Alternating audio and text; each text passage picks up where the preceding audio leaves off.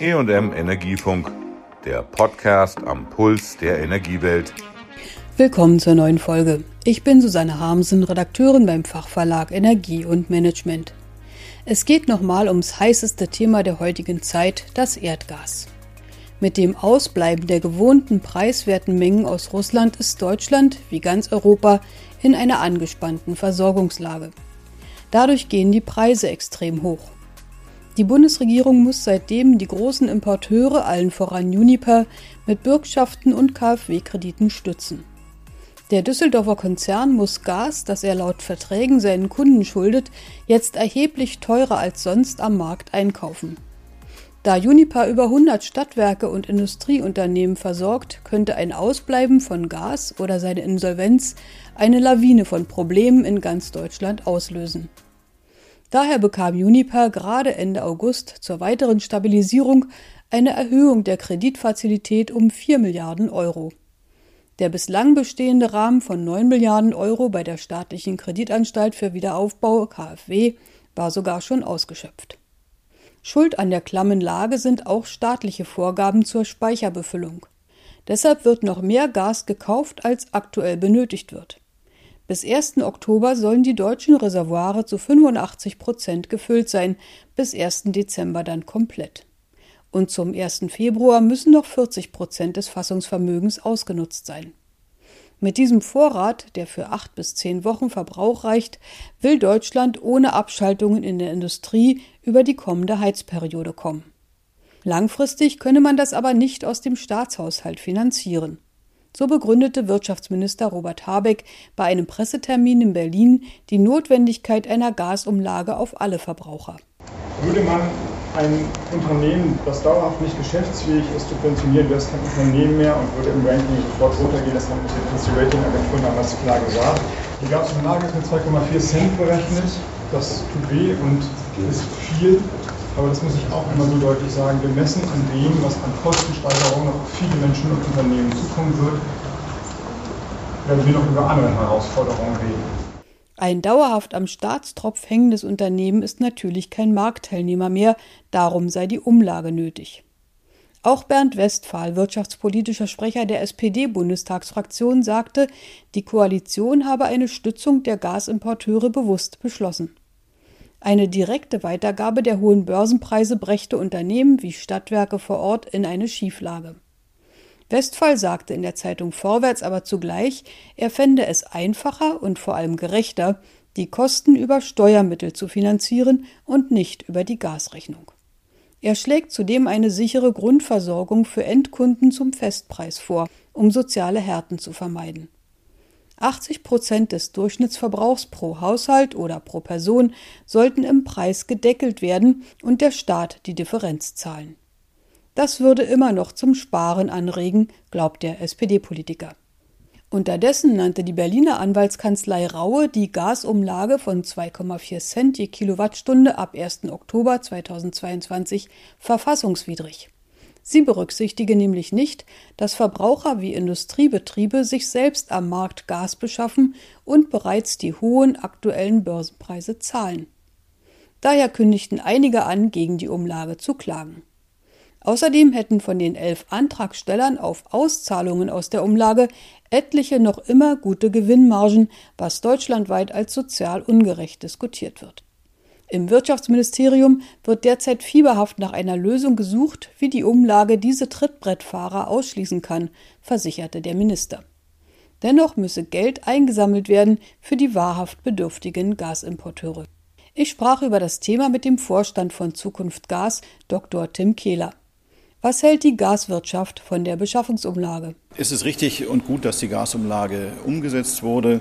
Die Branche ist ja wirklich in einer extrem großen Herausforderung, nicht nur was die physischen Lieferungen anbetrifft, sondern eben auch was die Finanzierung dieser Lieferungen anbetrifft. Bei den extrem gestiegenen Gaspreisen ist es immer schwieriger geworden, auch die Handelsbeziehungen aufrechtzuerhalten, die Verträge auch zu bedienen. Von daher ist es gut, dass die Regierung hier ein Instrument entwickelt hat, um den Unternehmen, die dort jetzt direkt betroffen sind, die auch durchaus gefährdet waren, im Markt unter die Arme zu greifen.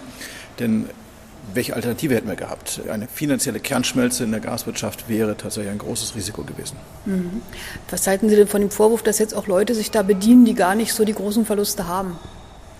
Wir sehen, dass ein Großteil oder der allergrößte Teil der Umlage erhoben wird für Unternehmen, die in der Gasbranche systemrelevant unterwegs sind, die auch weiterhin zu ihren Verträgen stehen, die Lieferung auch trotz widrigster Randbedingungen aufrechterhalten.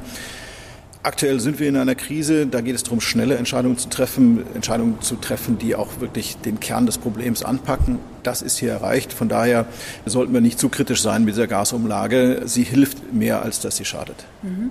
Die angekündigte Mehrwertsteuersenkung auf sieben Prozent für Gas soll ja vor allem die Privathaushalte entlasten, die jetzt eine wirklich höhere Gasrechnung erwarten, wenn nicht diesen Herbst, dann spätestens nächsten. Was hält die Wirtschaft davon? Sie reichen ja als Unternehmen das immer nur weiter. Sie haben ja eigentlich gar nichts davon. Es ist ein richtiges und gutes Signal der Regierung, dass man mit diesem Instrument der Mehrwertsteuersenkung ein schnelles Signal auch gibt. Wir haben es ja auch während der Corona-Zeit erlebt, dass durch die Mehrwertsteuersenkung sehr pragmatisch und schnell eine gewisse Wirtschaftsförderung auch erreicht wurde. In diesem Fall geht es darum, äh, Gaskundinnen und Kunden zu entlasten. Die Entlastung wird sehr schnell auch spürbar werden. Andere Werkzeuge wären wahrscheinlich deutlich komplizierter gewesen. Ich glaube allerdings, dass es auch wichtig ist, jetzt noch eine, eine weitergehende Diskussion auch zu führen, wie dann auch bestimmte untere Einkommensgruppen dann auch besser noch entlastet werden können. Das ist der zweite Teil letztendlich eines sozial gerechten Ansatzes bei den Gaspreisen.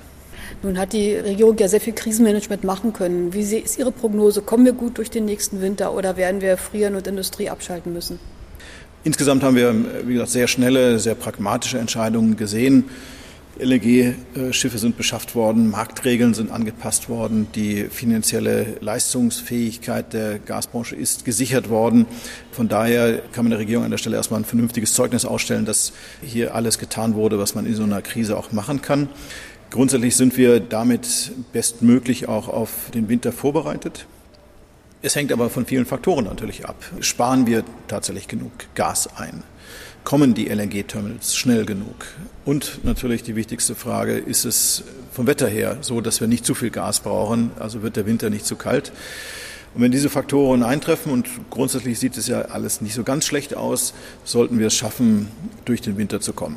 Stichwort Einsparen bei der Industrie. Was ist denn da überhaupt möglich? Wie bereiten sich denn Unternehmen jetzt vor? Es soll ja dann sogar eventuell einen Markt geben, wo man überflüssige Gasmengen, die man ersetzt hat, wieder verkaufen kann, sodass dann alles gestützt wird.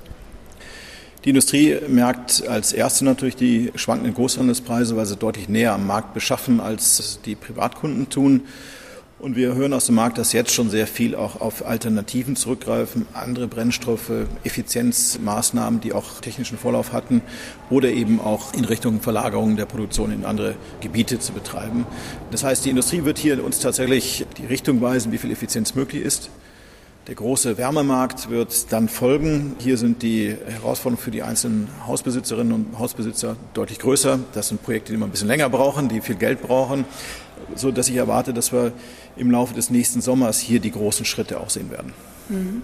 Nun haben wir schon damit auch über die Zukunft gesprochen. Wir machen jetzt Krisenmanagement, aber die Gaslage wird nie wieder so rosig. Minister Habeck hat gesagt, die Brücke Erdgas, die wir in die Klimaneutralität wollten, wird deutlich kürzer werden müssen. Sie ist nicht völlig eingebrochen, aber sie wird deutlich kürzer werden müssen. Was muss denn geschehen, damit wir uns langfristig mit Energie versorgen, auch mit gasförmiger Energie?